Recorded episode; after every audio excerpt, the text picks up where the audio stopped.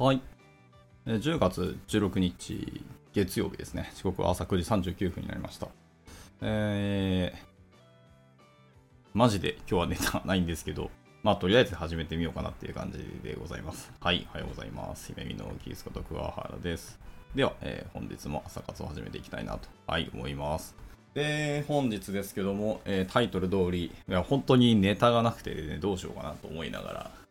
まあ、とりあえずやってみて、なんか思いついたものをだらだら喋っていこうかなとこう思ってるんですけど、真っ先になんか今頭に浮かんだのは、やっぱ最近、本業でこうコードを書いている人と接することは増えたんですけど、まあ、副業でも、えー、とプログラミング講師とかやってたりしますし、まあ、どっかの、えー、と別の企業さんのアドバイザリーみたいなこともやったりしたりするんです。まあちょっとレイヤーが変わったり、ポジションが変わると、いわゆる本職としてプログラマーをやってない人とお話す機会って結構増えるんですよね。本職としても、いわゆるマネージャーとかリーダーポジションとかやると、まあ自分が書かなくなった代わりにビジネスサイトの方々とかとお話をするとか、まあ一時期役員とかもやったので、まあそういうもっとレイヤーの高いというか、本当取締役メンバーの方々とお話をしたりすると、まあそれはコード書かないのでもちろん、技術者と喋るかもしれないですけど、そうじゃない方々とえーお話をすることがあって、で、その中でも、えっ、と、まあ技術者としての目線の意見だったりとか、感想とか欲しいだったり、技術者側の観点とか、まあ要望、ニーズとか環境とかから、えー僕らはどうしたらいいんだろうとか、何を考えたらいいみたいなお話をすることも結構まああるわけですよね。やっぱそこって結構ギャップが大きくて、とはいえ、ギャップが大きいからこそ、そういうエンジニア出身の方々で、そう技術者じゃないレイヤーとか、えー領域の人たちとどう会話するかとか、そこのちゃんとコミュニケーションが取れる人の重要性っていうのが、まあ本当大事だよなってつくづく感じるわけですね。できればそこにやっぱ技術力を持った人がそこに入ってほしいとは思うんですけど、まあ、極論技術そんな強くなくてもいい。ただコミュニケーション能力が高くて、えーどっちの方々ともとりあえず会話はできると。で、わからないことがあったらとりあえず聞いて、えーお話を前に進めてくれるような人っていうだけでも全然ニーズは、えーそこら中の、えーにあるわけですよね。どんな企業においても、技術者側の人とそうじゃない人たちの中間にいる人、立てる人っていうのは、ものすごいニーズがあってですね。これはまあ今後も変わらないんだろうなってつくづくまあ思ってるわけです。で、今僕はまさにそこのポジションにいるからこそ、えー技術力は僕本当に低いんですけども、浅く広くやりすぎたので、どの分野とっても、インフラなんかできるわけないし、デザインなんかも全然わかんないし、まあフロントはやってますけど、今の技術全然ついていけてないので、もう僕、 React だと多分16ぐらいの知識しかなくて、17も一応触ったけど、サスペンド出てるあたりから、もうそろそろついていけないぞって思って、で、 Server Components で始めて、うん、ワードは知ってるし、どういうものかは分かってるけど、書いてないから多分ついていけてないんだな、みたいなとか。もありますし、あと、 TypeScript で完全に乗り遅れた側の人で、かつさ TypeScript が相性すごい悪くてですね、なんか Generics 見た瞬間脳が思考停止するぐらい TypeScript 相性悪くて、もう事実上こいつタイプスクリプト使えねえんじゃねえかぐらい僕相性が悪いですよね。何度やってもジェネリクスを覚えることすらできない。これなんだっけって毎回見るためにググってるぐらいなんで、まあだ、まあさておきですけど。だったり、で、バックエンドも一応 PHP とか、えー、Node.js とか、えー Ruby も一緒にやりましたね。Rails を5.1ぐらいのバージョンの時かな。一瞬やりましたけど、みたいな。で、データベースも Postgre はほんの2ヶ月ぐらいしか触ったことなくて、案件で。ほぼほぼ MySQL しか触ってないし、まあ NoSQL はちょっとやりましたけどね。Oracle なんてノータッチですしね、とか。Web サーバーも、まあ、一応 Apache Nginx やったけど、もうすっかり忘れましたね。もう一回設定もあり、.conf ファイルの設定なんだっけって見直さないといけないぐらいには、全部忘れました。まあ、昔の絹塚でこう、うまいことをやってますけど、正直に言ってもう今からプレイヤーに戻ったら僕使えねえだろうなと思ってるんですよね。とはいえ、えー昔の絹塚だけでも知識としてまあベースがあるので、他の人たち、まあ基本的にはどの領域の人たちの会話はまあできるなと。ちょっとインフラは弱いので、会話しても不運しか喋れない可能性はありますけど、でもこの人たちがどういうニーズがあって、えー何をビジネスサイドに求めて、じゃあ僕は何をすればいいかみたいな話はまあできるわけですよ。っていうので、うまいことこう、組織の中で生きていけるんですけど、まあ生きていき方って感じですよ。女性術として僕はどうするかっていうのを選択して、今のレイヤーにいるんですけど、本当は技術者としてバリバリこう一線でずっと書き続けていきたいって思いは、今もずっと実はあるんですよ。本当にニーズとして、僕の要望としてはそっちの方面に行きたかったし、そっちでずっとこう最前線引っ張り続ける人っていうのが、やっぱりエンジニアとしてはかっこいいなと思っていたんですけど、まあそうではなくなったなっていうのと、まあ、何度もこの朝活でも言ってますけど、だんだんだんだんアプリケーションレイヤーのお話に興味がなくなってきて、作ったアプリケーションがどう動くかとか、ちゃんとシステムとして運用されるとこまで、ちゃんと稼働できるところまで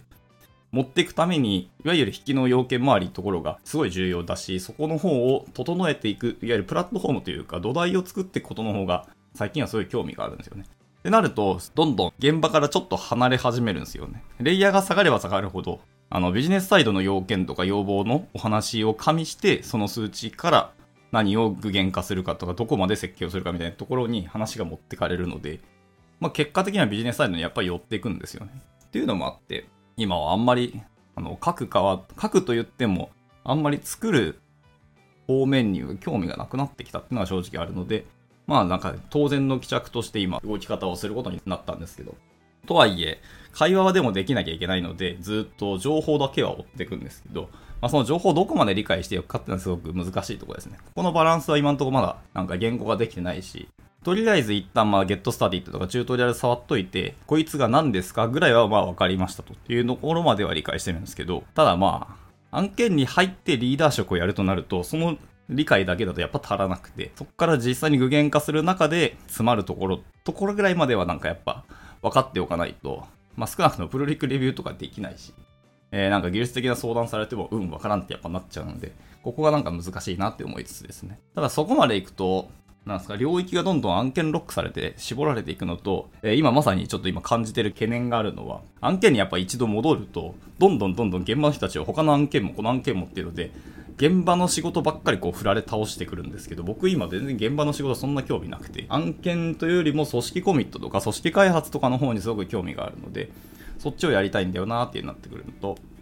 あんまり案件の話を突っ込みすぎると、なんか離れられないなっていう感じが正直あるなと思ったりしてます。まあ、動き方本当難しいなと思うけど、まあ、だからこそ自分が抜けられるように、えー、次の人、まあ、瞳悟空というと言い方悪いですけど、まあ、次に僕のポジションを変わってくれる人をいかに育てるかっていうところがものすごく、まあ、重要になってくるよなってなるんですね。で、また教育の話とかにやっぱそこが結局繋がってくるんですけど、えー、リーダーとかマネジメントをどう育てるかっていうのはまあ難しいわけですよ。それができれば、どの組織も多分そういうリーダー職とか中間管理職の人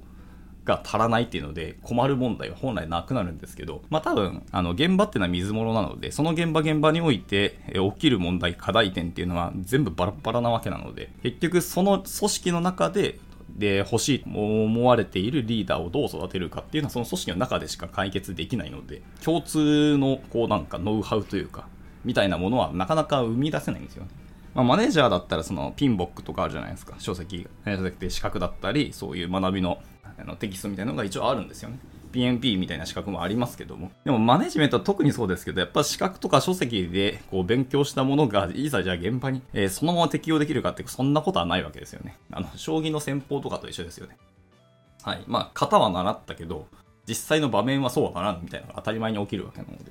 その場面において持った知識をどう使いつつ動いていくかってことが重要になってくるので、まあ、結果、教えるというよりも、もうその場に放り込んで、一緒に苦しみながら走るっていうのが、まあまあ、伴走してあげるのが、まあリーダーのほんと育て方だと思っているので、じゃあそうすると次は、そこにチャレンジしてくれる人をどう立てるかみたいな。まあそこの意欲をどうかき立てるかみたいなところがまた難しいんですよね。で、そうなってくると、ハードスキル的なものを勉強するんじゃなくて、人をどう動かすとか、人の気持ちをどうそっちに、向けるかみたいなことになってくるので、やっぱ心理学とか行動経済学とか、社会学とか、そういう勉強した方がいいんじゃないってやっぱ思ってくるので、そうするとますます技術者じゃなくなるし、今俺は何をやってんだみたいな感じになる。まあとても難しいところですけど、まあでも組織にコミットするってのはそういうことなので、どんどんどんどん、あの、技術から遠ざかっていってしまうんですよね。はい。というので、今僕はそんな感じで、もうなんか何をやればいいか全然わからんし、こう、てんやまんやしながらやってるんですけど、まあ、とはいえ、あの、昔の絹塚で、えっと、通じるでも技術もやっぱりあるっていうのはつくづく思ってて、まあ、例えばそのログの見方とか、ログ出力、ログアグリゲーターとかですよね。集め方とか、その出力の仕方みたいな話はやっぱり未だに生き続けてるし、HTTP のステータスコードとかね、何番が来たら何するとか、何番ってそもそもどういう意味だっけとか、その意味と、えー、何を返すとか、どこまでを表示しないみたいな話って、これ僕もうこの業界来て十何年ですけど、未だに同じことを話すってことは、やっぱそのレイヤーが下がったものっていうのはそんな何十年経っても変わんないよねっていうのは当たり前なので、でもある意味そういうのが本当の技術力だったりする気はしているので、意外とまだまだやれなくはないけど、ただまあそれを本当にやりたいかはなんかまた別の話ですけどね。はい。っていうので、ただまあ勉強するってなった時に、あの、新しいツールとかフレームワーク、いわゆるなんか方法論的なものを学ぶっていうのは別に悪くはないし、それは今のツールだと、えー、どんどん解決できるものは変わってくるし、えー、表現できるものも本当に大きいんですけど、とはいえ根っこにある、えー、共通的なものっていうのもやっぱあると思うので、まあそこの勉強って、まあ勉強じゃなくて多分そこは本当にやってって初めて出会うものだと思うんで、なかなかそう書籍で意図的に出会えるってのは結構難しいと思うんで、まあ結局なんだかんだ技術だろうが、えー、まあいわゆるチーム組織だろうが、まあ何でもかんでもそうですけど、一回チャレンジしないことにはそこの問題にたどり着けないっていうのは正直あるので、エンジニアとかに必要なのって結局チャレンジ精神じゃないみたいなとこを最近思ったりしてると。はい。全然今日話まとまってないし、バラバラで